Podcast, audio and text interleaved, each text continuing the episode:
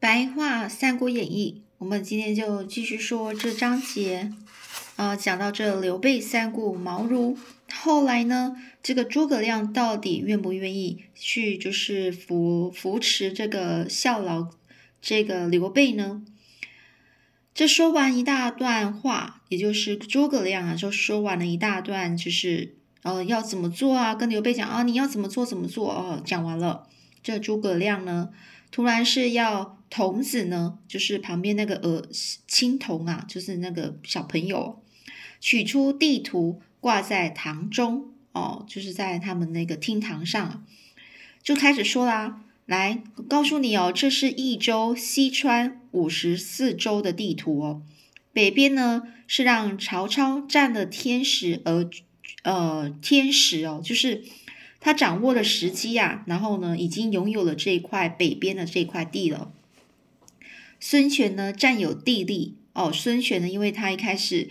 呃，他开始的那个从他爸爸开始呢，就是呃那个土地呢，就是在东边哦，也就是江东啊，长江东以东哦，所以呢，孙权占有地利而拥有了南方哦，南方的部分就是东边，然后到南边，所以他本来是拥有东边，然后他越来越往这个南边扩展。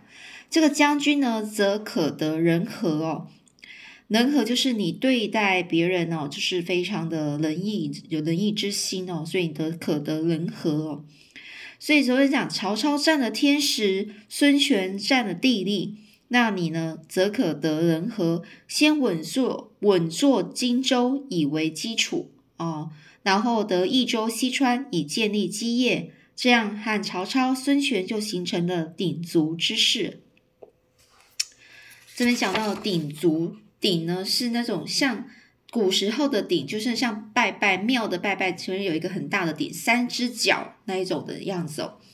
然后它的意思，鼎足之势，就是形容说你的所有的状况，你形势就是你现在的状况，就像呃这个国家目前的状况呢，就像一个鼎一样哦，三只脚分立一样，就比喻三方呢并立的一个局面哦，就是刚好就是成三个。人哦，三个不三个哦，天时地利人和啊，三个鼎足之势啊，就是三个局面哦，形成了这三种局面之后，才有进军中原、统一天下的机会。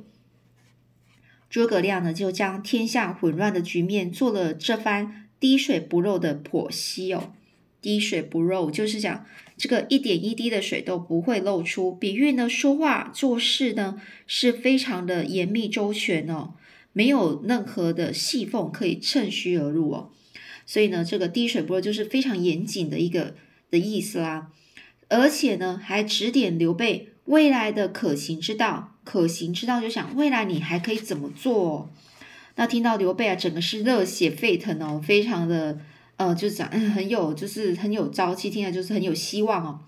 于是呢，真诚的就拱手答谢说：“先生一席话，拨云见日，让我茅塞顿开。”哦，说先生你说的这些话，突然就让我觉得拨云见日，就想很像是云啊跟雾都不见了，散开了，然后我好像重新看到那些太阳啊，还有天空啊。比喻呢，已经除去障碍，重见光明。比喻在险恶不利的环境之下，突然有了转机哦，拨云见日，就是哦，听了你的一一席话呢，我觉得我现在状况好像变得更明朗喽，让我茅塞顿开。茅塞顿开的讲说，我的思想啊，我想的突然就觉得，哎，我突然知道明白喽，领悟喽。但是呢，荆州刘表，益州刘璋。都是汉室宗亲啊，我怎么可以忍心去夺取他们的土地呢？这诸葛亮说：“根据我夜观星象的结果，这个刘表啊，恐怕将不久于人世啊。哦，什么叫不久于人世呢？也就是快要死掉了，快要去世，是那个在时间啊，在人世的时间已经不久了。”他是怎么知道呢？他说他夜观夜观星象，就看那些星星啊，然后去做占卜的意思啦。而益州之主呢，也不是刘璋啊，迟早会归哦归将军所有哦。就说这个益州的主人啊，也不是刘璋啊，至有一天呢，一定是将军你会拥有这块地的，所以将军不必犹豫啦。哦，你不要再多想了。诸葛亮未出茅庐，便已知天下三分的大事，这种洞见真是无人能及哦。也就是说，这个诸葛亮都还在这个自己的草庐里面，他都没有走出去，然后去看天下，他就已经知道这这个天下大概会分成这三个啊三鼎足之势的意思啊。所以呢，他这个。这种洞见呢，就是这一种这样有这样的一个想法、看法，才有这个观点啊，真是无人能及哦，没有人可以做到，让这个刘备是佩服的五体投地投地呀，五体投地的想说哦，对人非常崇拜哦，整个是跪下来哦，然后去去那个类似，然后再磕头的意思啊。所以呢，立刻呢就拜请这个诸葛亮说：“希望先生不要鄙视刘备，出山帮出山哦，帮助刘备。也就是说，希望先生你就不要看不起我刘备啦，你可不可以就帮我刘备呢？”这诸葛亮就婉拒说：“我长久以来都过着勤耕雨读的生活，对于纷扰的世事懒得过问，恕不能奉命啊。”婉拒就是拒绝的意思哦。哦，他就为什么呢？他说：“我长期以来我就是这样啊，勤勤耕雨读哦，勤是什么？晴天呐，晴天耕种啊，就勤耕哦。雨读呢，就是雨下雨了，雨下雨了，就在家里面读书啊，充分珍惜每个时光哦。所以呢，勤耕雨读的生活就是很，就是那种呃非常单纯的一个生活。”太阳有太阳，我就耕作，我就自给自足种菜呀，然后这样子运算是动身体。下雨了啊，没办法耕种，那我就读书哦，非常惬意啊的生活。而且呢，是呃懒得再去过问这纷扰的世事，也就是说不想去过问那些那些哎呀很复杂的这个世界上所有这些事情呐。刘备一听啊，急着落泪了，说：“先生不出山。”天下的苍生怎么办呢？不一会儿，这这个刘备的泪呀，就整个湿透衣襟哦，也就是他就哭啊，哭得非常，呃，就是很诚恳呐。这个让这个诸葛亮看了就觉得，哎呀，这个刘备怎么那么真诚呐？才松口答应，就说好吧，既然将军你不嫌弃，愿愿为将军效劳啦。哦，就说好吧，他就答应了。这回到新野之后呢，刘备就对三顾茅庐请来的这个诸葛亮，就好像是有如自己的老师哦，就是就像自己老师哦，处处敬重他，不止和他同桌吃饭，还同床共寝，两个人整天呢是形影相随的在一起讨论天下大事啊。形影相随，就是形体跟影子一样哦，无时无刻都不不在一起哦，无时无无处不在一起，就是每个时刻都在一起的意思哦。形容他们两个人关系啊是非常好啊。那这个同床共寝啊，我我是不不知道是不是真的真的是一起睡啊。不过他意思就在想说，他们就是常常在面子就是讨论啊，怎么天下大事之类这类的意思哦。这使得关羽啊、张飞两个人就看了就不高兴，发出不平之鸣哦。不平之鸣就面对不公平的事啊，所产生那种抗议哦。不平哦之鸣哦，反正就不高兴啊，就对抱刘备抱怨说啊：“孔明这么年轻，我们实在看不出他有多大才学，更何况他有做出什么成绩来吗？大哥，你太过分礼遇他了吧？”礼遇就是对他太好了吧，过分礼遇哦。这刘备却轻描淡写的就回答说啊，我得到孔明犹如鱼得水，两位贤弟就别再多说了。这什么意思呢？刘备轻描淡写，就是说，我们说轻描淡写一直在绘画的时候用比较淡色的颜色在描绘哦，也就在形容说，呃，在说话或者写作的时候避开一些关键。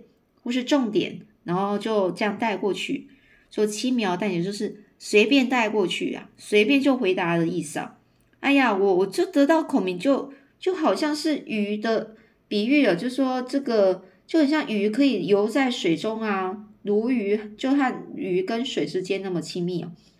表示说，这个得到的和自己意气相投的人啊，或者是很适合的环境哦。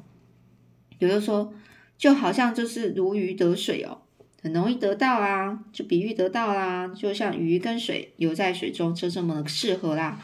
两位贤弟，你们就不要再说了。这关羽和张飞啊，两个人听了只好默不作声的就离开了。哦，默不作声就是都不说一句话了，就走了。一天呢，有人送了几条泥牛尾巴，泥牛的尾巴给这个刘备啊，因为珍贵异常啊，就哎，泥牛的尾巴这么珍贵哦，好，所以呢，他就觉得很珍贵异常，所以呢，刘备立刻拿了拿了来，并亲自编结在这个帽子上把玩一番哦。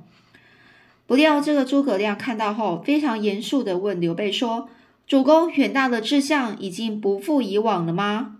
主公难道不知道所谓的玩物丧志吗？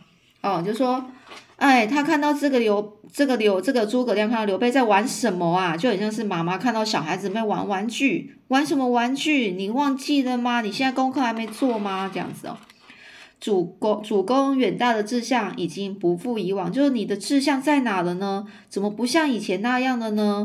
主公，你难道不知道所谓的玩物丧志吗？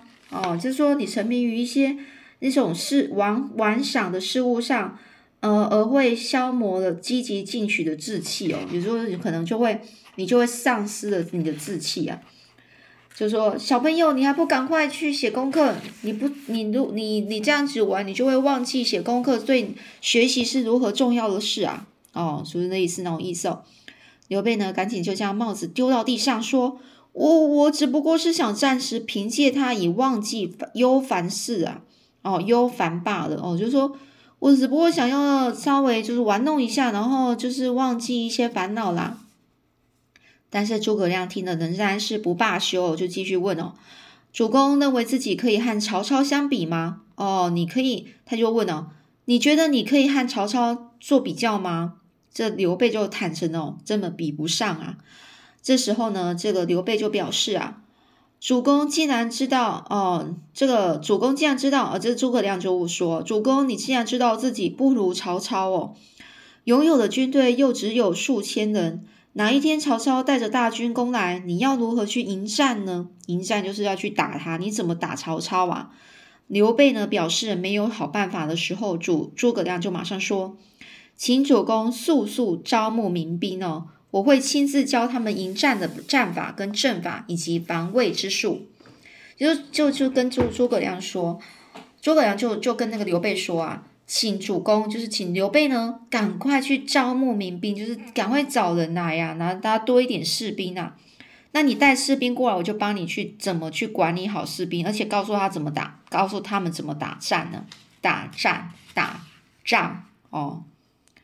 就就是怎么怎么去打赢人家，这刘备呢，于是就这样听了这个诸葛亮的话，招募的新招募的新野三千民兵，就交给这个诸葛亮去负责训练了。这话说另外一头呢，曹操啊就自命为丞相嘛，就说我就自己是自己是那个汉朝的丞相，东汉哦丞相，同时呢，而且呢，他这个丞相是独揽三公大权哦，也就是说。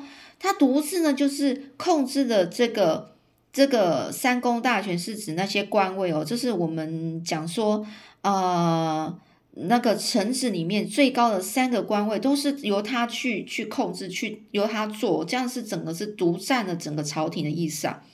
这三公是哪大哪三公呢？呃，可以说是第一个是大司马，第二个是大司徒，第三个大司空哦。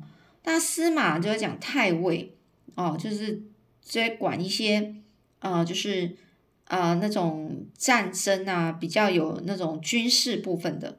大司徒讲土地人民的官哦，大司空呢御史大夫啊，像营建水利呀那些东西啊，所以呢，他都独自的你独自控制这三大公权哦，三公大权哦，所以呢，这整整个就是这朝廷是几乎都是他的了。有一天呢，他就齐聚手下众将，商议南南攻之事哦，往南攻哦，也就是曹操是在北边嘛，占领北方嘛，往南攻呢，也是往这个就是呃荆州的方向，也就是刘备的方向。他就想说，我就是想要差不多时间要去攻打南方喽。这个夏侯惇呢就说了，呃，听说最近刘备在新野每天在那边操兵练马，要早做打算啊，以免后患无穷哦。就就是跟这个曹操说，哎，你看到那个刘备就很认真哦，他很认真哦，都在。准备那些每天在那边练习，负责训练哦。那你要不要就是早点早点做打算啊？不要等他，不要等他都那个就部队军队都越来越多、越来越大的时候，你才来要打打攻打哦。那这个曹操就听了就觉得哎很有道理啊，立刻就命令这个夏侯惇、于禁、李典哦这几个人啊。领军哦，领领带领这这个人带领这个军队十万军队呢，出兵新野哦，就往新野南部南区往南打哦。但是荀彧却进谏说，刘备是个英雄人物啊，现在又有诸葛亮做他的军师，千万不可轻敌，草率行动啊。有时候如果你要打，那你就要小心哦，不可以轻敌哦，因为他身边来了一个诸葛亮哦。这夏侯惇呢，听到之后嗤之以鼻的说：“嗤之以鼻就是哼，这样感觉看不起啊。这刘备不过是个到处投靠他人的鼠辈呀，我要抓他，必然是可以手到擒来哦。也就是他这个夏侯惇，夏侯惇是整个是对这个刘备是非常轻视，就是说这个刘备就算什么东西呢？如果我要抓他，手到擒来，就是我一一拿一出手就可以抓住了，非常轻而易举的意思啊。”将军万不可小觑刘玄德啊！况且他现在又得到诸葛亮的辅辅佐，更是如虎添翼啊！说话的正是不久前才被曹操寄诱来曹营的这个徐庶啊。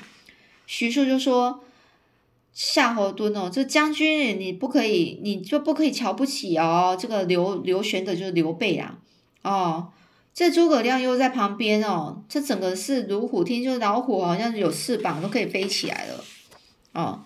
老虎已经很可怕了，然后竟然又可以飞哦，所以是如虎添翼呀。这曹操呢，好奇的问哦，诸葛亮又是什么人啊？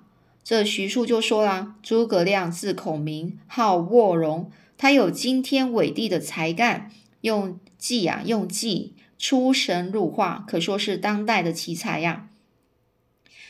这个诸葛亮啊，就说这诸葛亮呢，他有什么？他有治理天下的能力呀，治理天下的这种才能哦。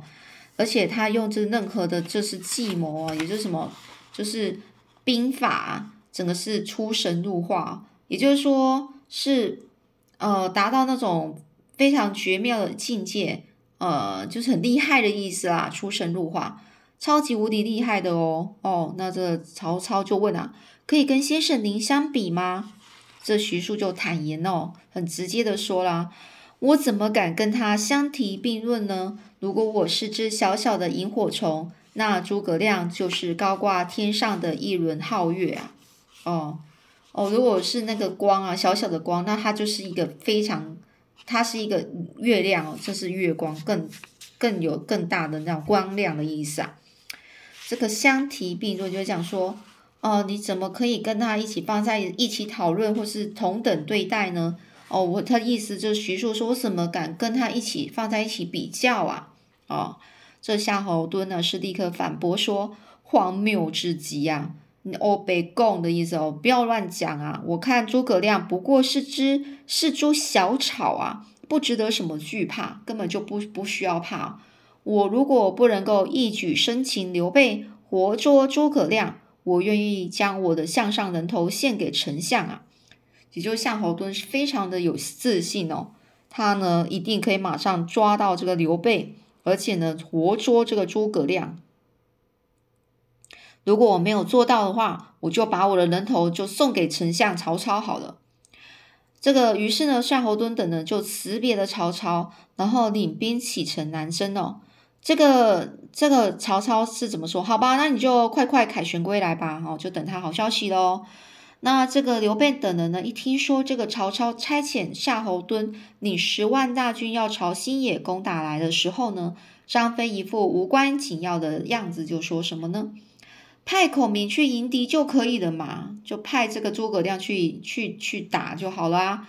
这刘备就居中协调说，这个智谋方面需要仰赖孔明啊，那但是武勇方面，就是打仗的实际打的方面呢，还是得靠两位贤弟。而且现在不是意气用事的时候啊，这个望呃望请两位贤弟不要推脱啊，哦，也就是说现在处理事情啊，不要就是意气用事，就这样情绪。就凭着情绪化的感觉哦，缺乏理智哦，哦，所以呢，他就调解一下这这个孔明跟这关羽还有张飞的关系哦。那等这个关羽和张飞两个人退下之后，刘备又请诸葛亮来商议哦。那后面故事又怎么样呢？我们继续再下次再说喽。